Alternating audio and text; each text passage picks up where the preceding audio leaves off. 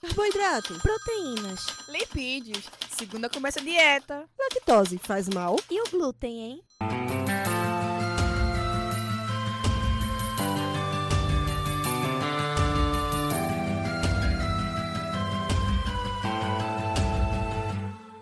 Começa agora mais um Alimenta Cast.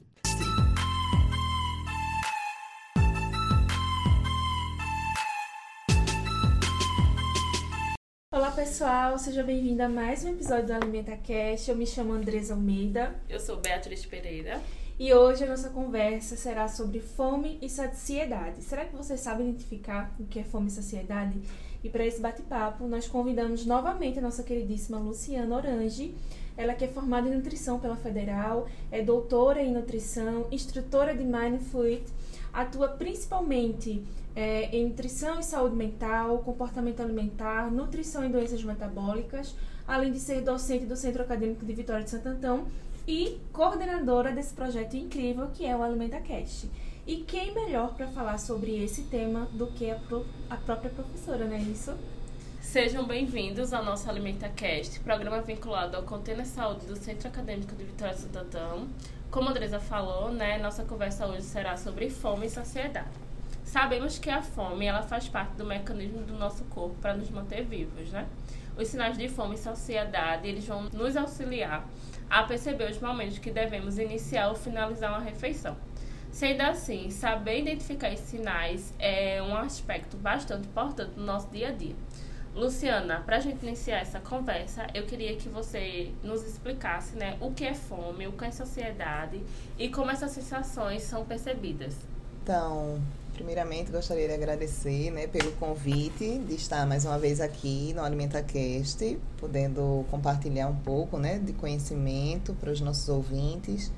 E aí, é, com, respondendo né, já a sua pergunta, é, Bia, é, a fome, né, como você mesmo colocou, ela é uma sensação fisiológica, né? Nós, todos nós, é, sentimos, né, temos essa capacidade de sentir os sinais né, da fome e saciedade, que são chamados também de sinais interoceptivos. Né?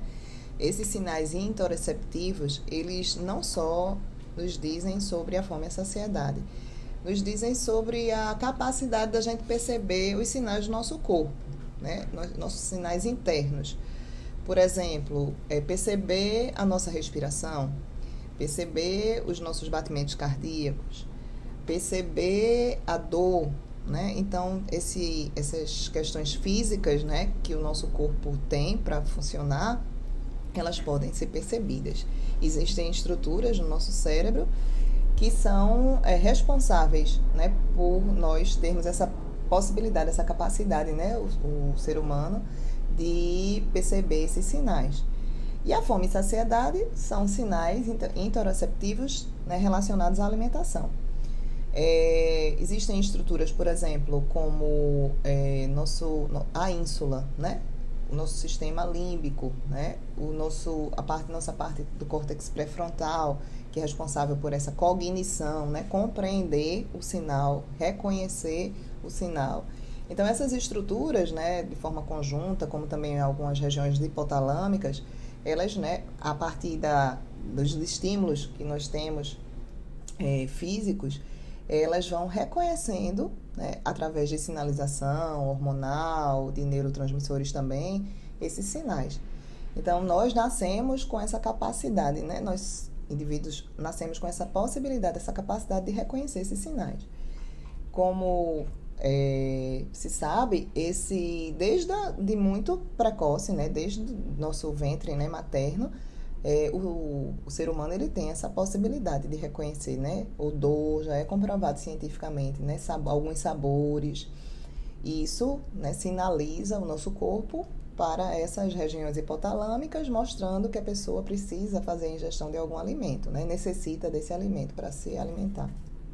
O interessante falar sobre isso é meu esposo quando a mãe dele, ele, ela estava gestante, né, dele, e quando ela comeu peixe, ela vomitou na hora, porque ele já não gostava. Uhum. Então, até hoje, ele não come peixe, nada de frutos do mar. E é muito interessante Que isso. interessante. E desde né? o ventre a gente já tem as já nossas tinha tipo uma rejeição, né? Uhum. Muito legal.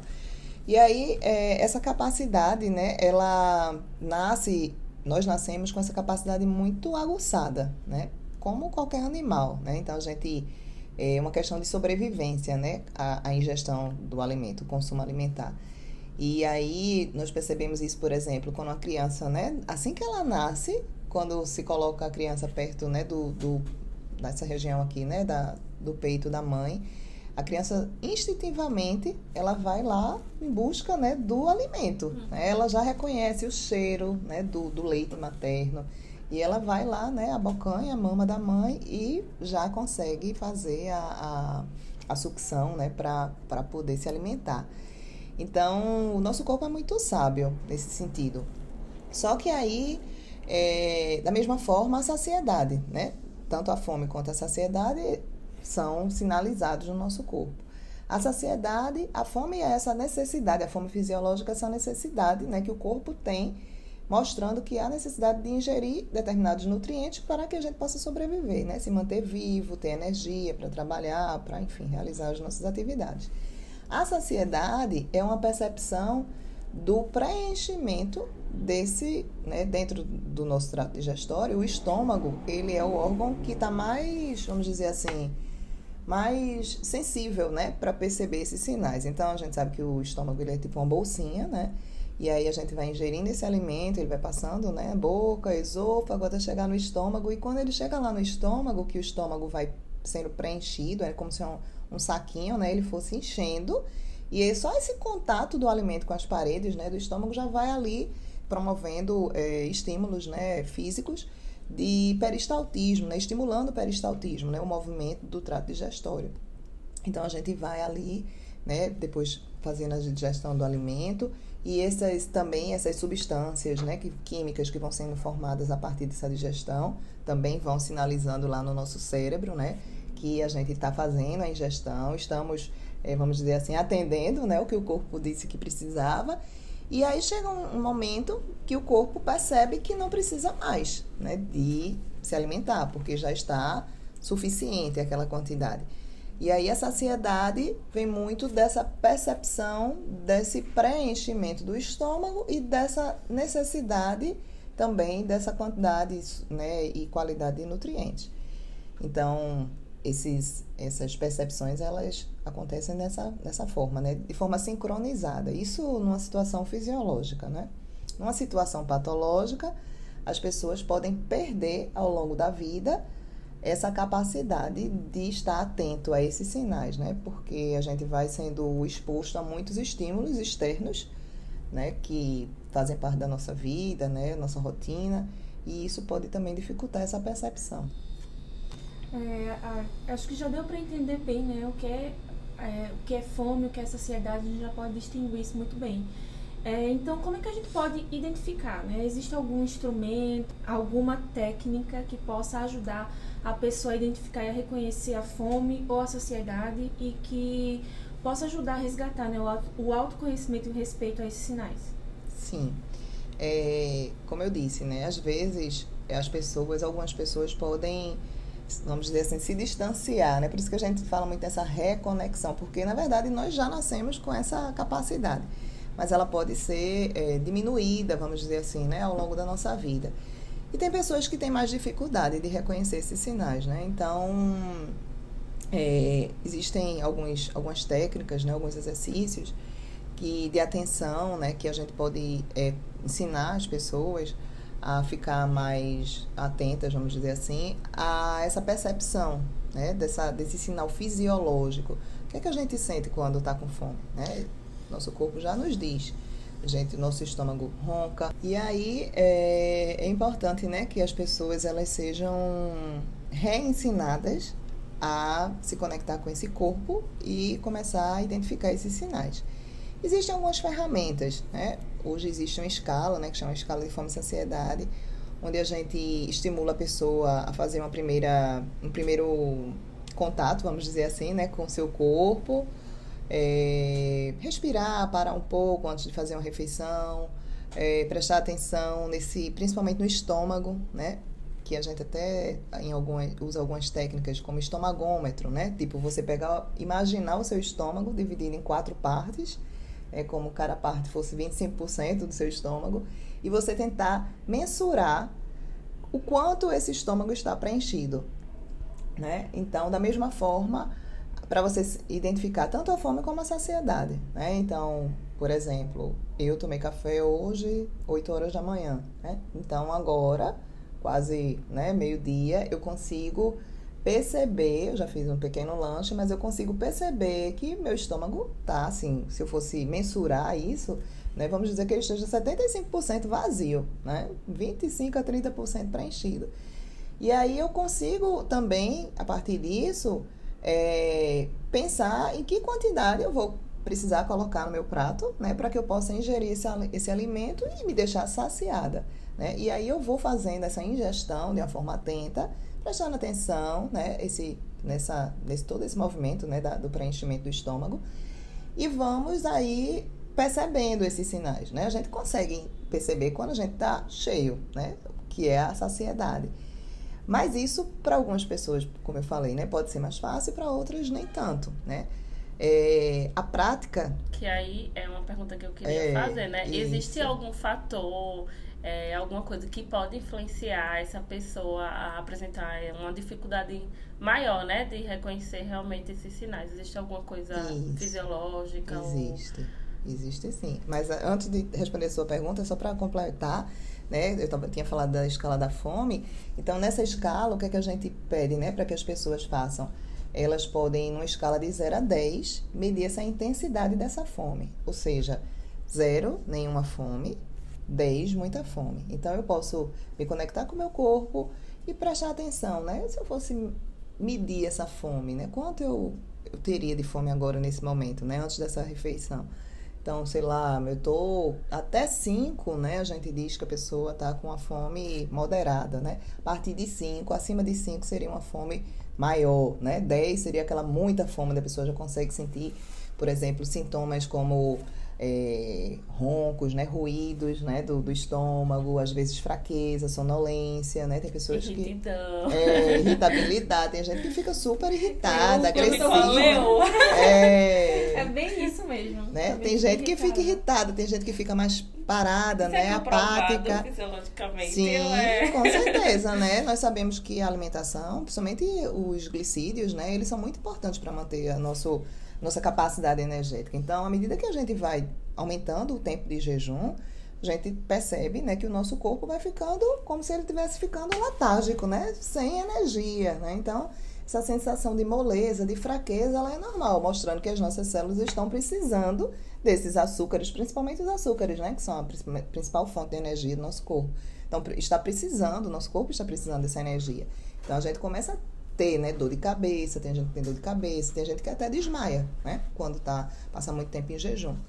Então, assim, é, é importante que, que as pessoas, claro que isso é muito individual, individualizado, né, é, tem pessoas que sentem mais, tem pessoas que conseguem passar mais horas de jejum, tem pessoas que com 3, 4 horas já estão sentindo algum sintoma. Eu não consigo. pois é. Então, assim, tem pessoas que já conseguem, né? Passar 10 horas sem se alimentar e tá tudo bem. Assim, ela percebe que tá com fome, mas ela fica de boa, né? Mas já tem gente que não, com poucas horas, se passar aquele horáriozinho que normalmente faz a refeição, ela já começa a sentir né, esse, esse desconforto e esses sintomas mais de uma forma mais eminente. Então, essa escala ajuda muito inicialmente para a pessoa fazer esse exercício, né? De estar tá identificando aí, né? Mensurando essa fome. E a, a intenção disso não é controlar a fome, né? É mais é, ajudar a pessoa a se reconectar, né? Que aí a gente vai falar agora do que tira essa reconexão. Da mesma forma, a saciedade, né? Então, também numa escala de 0 a 10, eu posso dizer o quanto eu estou cheio, né? Preenchido. Então, zero é quando eu estou com muita fome, não estou nada preenchido, né? E à medida que eu vou é, me alimentando, eu vou também percebendo que eu vou ficando saciado. Existe um um limiar aí, né, muito grande sobre a questão da saciedade e da satisfação. Porque eu posso estar saciado, ou seja, preenchido, cheio, e não está satisfeito, né? Então, a satisfação ela vem muito dessa questão subjetiva da alimentação, né? Do prazer, é, do algo mais que não necessariamente atende à fome, né? a recompensa. Isso, a recompensa, a alegria, o bem-estar, né? O prazer. Então, eu posso, por exemplo, fazer uma refeição como o almoço, ficar muito cheia, mas mesmo assim eu querer comer uma sobremesa, né? Porque essa sobremesa, ela tem um significado, além da questão nutricional ou da saciedade, né?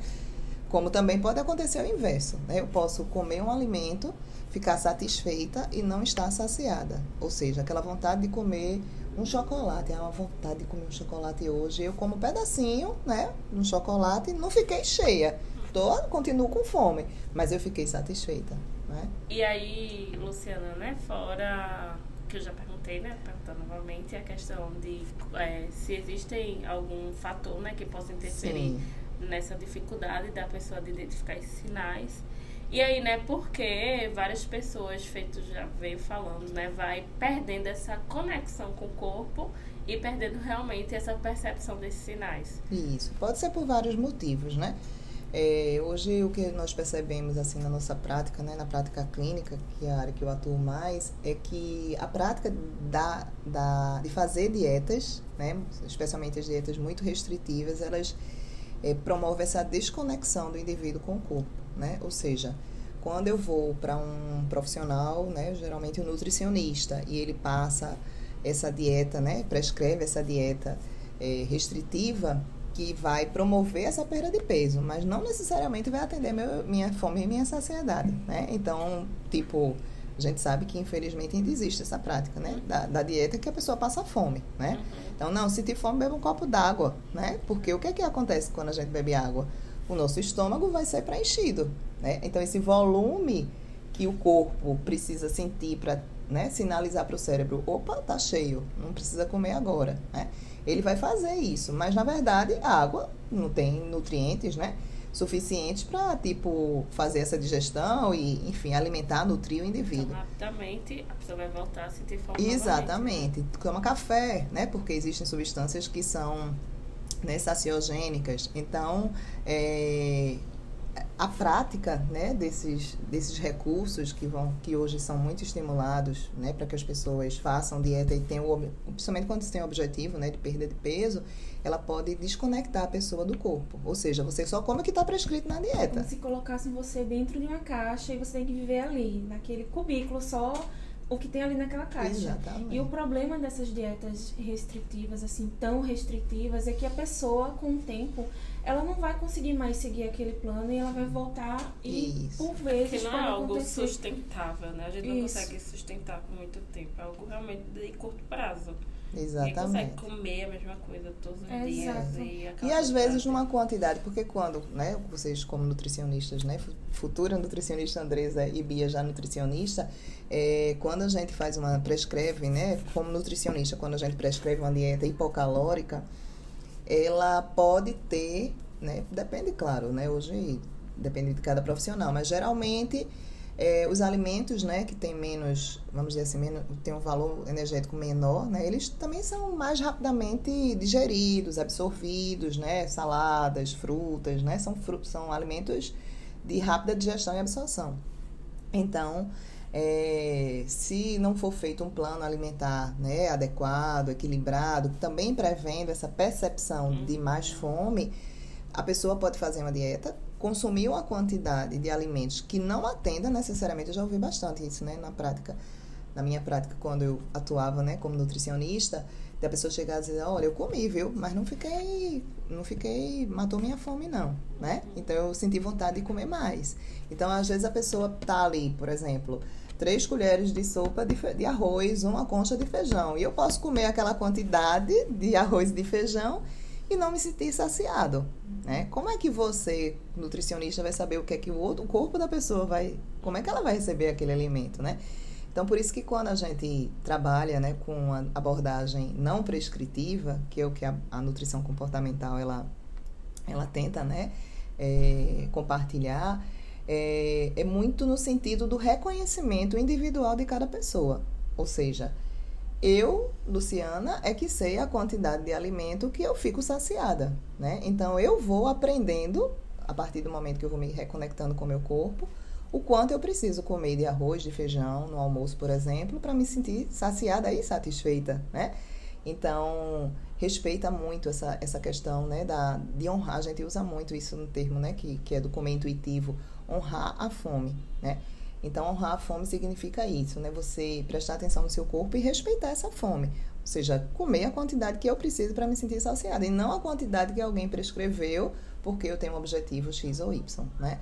Claro que isso baseado, né, lógico, na, na questão clínica de cada pessoa, eu estou colocando isso de uma forma bem generalizada, mas é, a questão do respeito né, ao corpo é muito importante quando você trabalha com abordagens não prescritivas.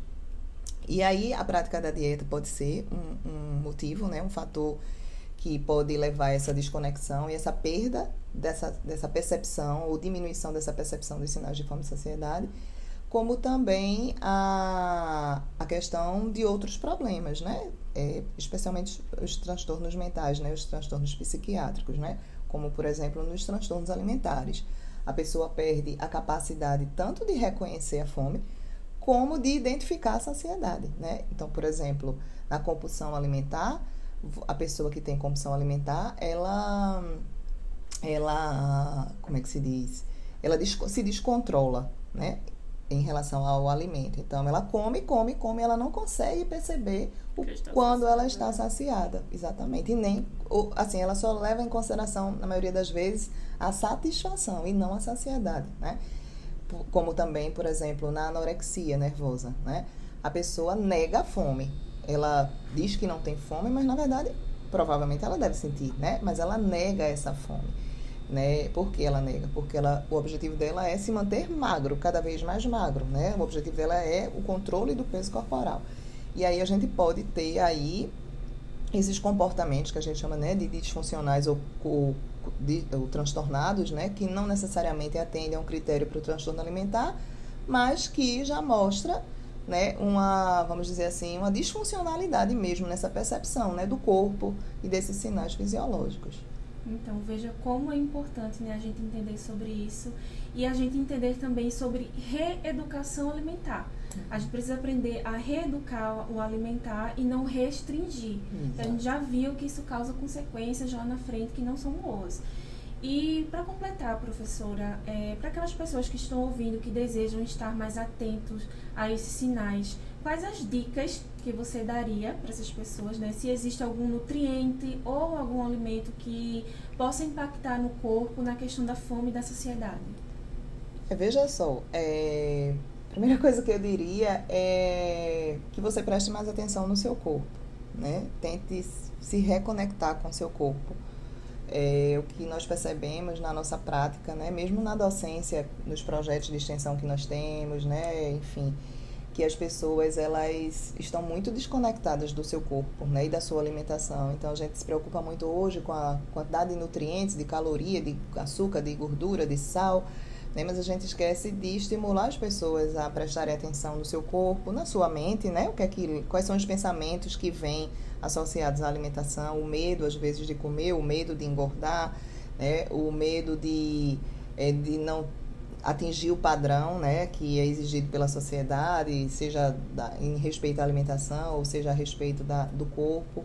Então, a primeira dica que eu daria era essa, né, de é, se conectar com o seu corpo, é, honrar a sua fome, respeitar a sua fome, né? E eu acho que isso aí é o ponto inicial. Né? E buscar um profissional que é, também... É, acho que tem esse olhar mais ampliado. Né? Isso, né? é. Que veja a alimentação não só como uma fonte de nutrientes, uhum. né? Como uma, fonte, como uma fonte de caloria, mas que veja, a, respeite a individualidade mesmo de cada indivíduo, né? Porque cada pessoa, como eu disse, né? Percebe de uma forma diferente, outro, alguns têm mais facilidade, outros menos. Uhum. Então, buscar ajuda quando você percebe que você não consegue fazer isso sozinho, né? É se conectar, buscar, identificar esses sinais de fome e saciedade isso mostra que pode ser que você precise de, da ajuda de um profissional. Então, também buscar profissionais que que pensem dessa forma, né? Porque infelizmente a gente tem aí no mercado muitos profissionais que, ao invés de ajudar, né, eles até, podem até atrapalhar é, esse processo, né? É, da proibição, do julgamento, né? Estava prescrito isso, porque você comeu mais isso, uhum. né? Então, assim, sem considerar a individualidade da pessoa. Então, eu acho que, que essa é a principal dica. Então, eu acredito que você que está ouvindo, assim como eu, também tem aprendido muita coisa, né? Como identificar o que é fome, o que é sociedade, como reconhecer. E aí, né, é bastante importante que a gente realmente perceba esses sinais de fome e sociedade, né? É, vocês sabiam, né, para quem está ouvindo, vocês sabiam que existe, além dessa fome fisiológica, existe mais nove tipos de fome, né? E aí, para vocês que estão nos ouvindo, fiquem de olho. Teremos um próximo episódio falando detalhadamente sobre esses tipos de fome, né? É, acredito que, como eu, né, eu só reconhecia é, as clássicas, né? Fome física e a fome emocional. Spoiler do próximo Exatamente. episódio. Então, fica ligado que vocês vão aprender sobre os nove tipos de fome, tá? E como reconhecer, que é o mais importante, né? Não só saber, mas também reconhecer cada tipo de fome. Exato. A gente chegou ao final de mais um podcast, mais um episódio do nosso podcast. E agora a gente vai para aquele famoso momento que é o Batcast, que é uma brincadeira que a gente faz aqui, que é muito simples, que a gente faz perguntas rápidas e o convidado, o professor Alô, vai responder de forma rápida também. Então, para começar, a primeira pergunta é: você tem fome de quê, prof? Então, eu tenho fome de muitas coisas, né? Mas, especialmente como pesquisadora, eu tenho fome de conhecimento. Então, assim, é uma coisa que eu busco sempre, né? Preciso buscar por causa da minha né, função, do meu trabalho, mas por uma questão pessoal também. Eu sinto essa necessidade de, de aprender, de ler, né, de pesquisar. Então, minha cabeça, assim, é um turbilhão de, de ideias, assim. É, eu fico pensando sempre sobre algo querendo estudar sobre algo, quando eu escuto alguém falar alguma coisa, eu fico curiosa, né, de, de ler sobre aquilo. Então, eu acho que eu tenho essa fome de conhecimento, assim, é uma coisa também minha, né, pessoal também. Qual acontecimento marcante para você durante sua vida profissional? Então, tiveram muitos momentos marcantes, né? Mas, assim, é, quando eu entrei aqui na universidade foi um momento bem especial, né? Era um, um desejo, um sonho, né? Fazer parte de uma universidade pública, poder compartilhar meus conhecimentos é, como nutricionista, né? Que eu já tinha um tempo de, de atuação na área de clínica. E, assim, poder é, trazer isso para a docência foi muito, muito importante para mim, né? porque eu acho que o conhecimento ele deve ser compartilhado, né? Então, assim, a minha experiência, eu trago sempre na minha sala de aula, na sala de aula, né, é sobre as coisas que eu já, já vivenciei, né, as dificuldades, os desafios, né? Eu acho que isso é, ajuda muito, né, para os alunos, é, principalmente as pessoas, né, quando entram na universidade são muito jovens, às vezes não passaram por muitas coisas, então eu acho que, que trazer isso, né, para assim a minha experiência pessoal como profissional para a docência me dá muito prazer. Né? Então, é uma coisa que eu, que eu amo fazer, assim. Então, passar e ser aprovada num concurso público, né? Poder levar isso de uma forma... É, ajudar, né? Mesmo as pessoas a aprenderem outras coisas, né? Então, assim, acho que isso foi um momento bem e já especial. interferindo na tua resposta, prof, é, eu acredito muito nesse modelo de educação, Sim.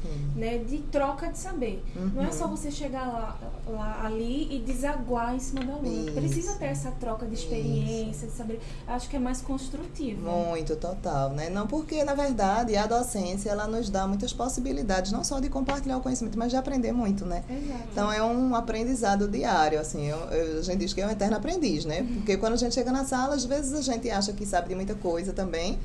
E às vezes vem um aluno, né, que às vezes é muito mais jovem do que você, e traz uma informação assim que você nunca pensou sobre aquilo, né? Uma experiência da, dele, pessoal, da vida, do que ele vivenciou.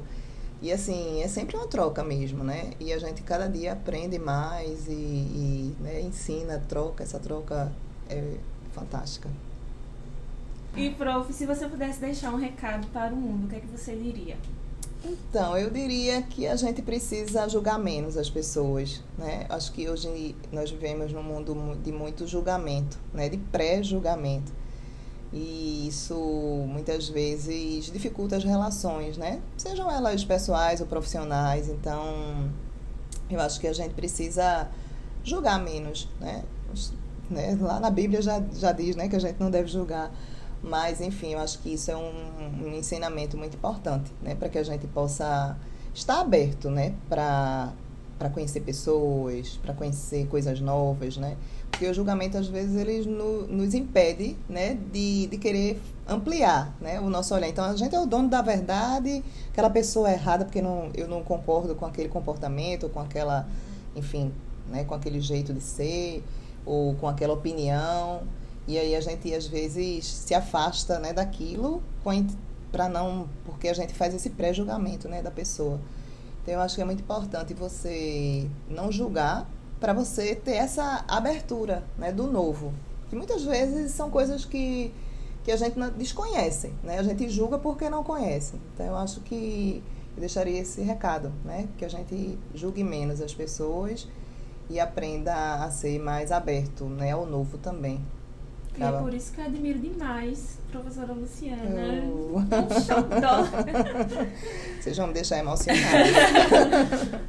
Vamos lá. Bem, pessoal, chegamos ao fim do nosso episódio, né, de hoje. Queremos agradecer a presença da nossa querida convidada Luciana Orange por ter aberto um tempinho, né, na sua agenda para vir aqui ao nosso podcast. Eu que agradeço o convite mais uma vez, né? Fico muito feliz de estar aqui hoje, né? Como, como convidada, não só fora como integrante, é fora dos bastidores, né? Fico muito grata pelo convite e fico muito feliz de poder trazer esse conhecimento, né? Que é um conhecimento relativamente novo dentro da nutrição. É, acho que a gente pode falar que as abordagens comportamentais elas tem em torno de 20 anos, mas aqui no Brasil isso ainda é muito novo, né? E existe muita resistência é, dos profissionais da saúde ainda para acreditar, né? Mas é importante também deixar claro que tudo que a gente trabalha é pautado em evidência científica e por isso, né, os estudos vêm mostrando cada vez mais a necessidade de a gente, como profissional, especialmente os nutricionistas, reverem, né, as suas práticas, as suas condutas, ter esse olhar mais ampliado, conhecer coisas que vão além né, das técnicas que nós aprendemos na nossa formação. Por isso eu fico muito agradecida né, de estar aqui mais uma vez, podendo compartilhar um pouquinho sobre isso. Agradecemos também a você que está a nos ouvir. Se cuide, siga os conselhos que foi passado aqui, que é muito importante. Nos siga nas redes sociais. É, estamos no Instagram com arroba alimentacast, arroba Saúde. Quer deixar sua, suas redes sociais, prof? É, a minha rede social é o arroba luciana.orange, né? Também nós temos um grupo de pesquisa e extensão que é vinculado aqui à universidade, que é o Alimentiamente, arroba alimentiamente.ufpe, que fala muito né, sobre essas questões das abordagens comportamentais, então eu aproveito para divulgar também esse outro projeto. Muito bom, muito bom. Então, até o próximo Alimenta, Alimenta Cast.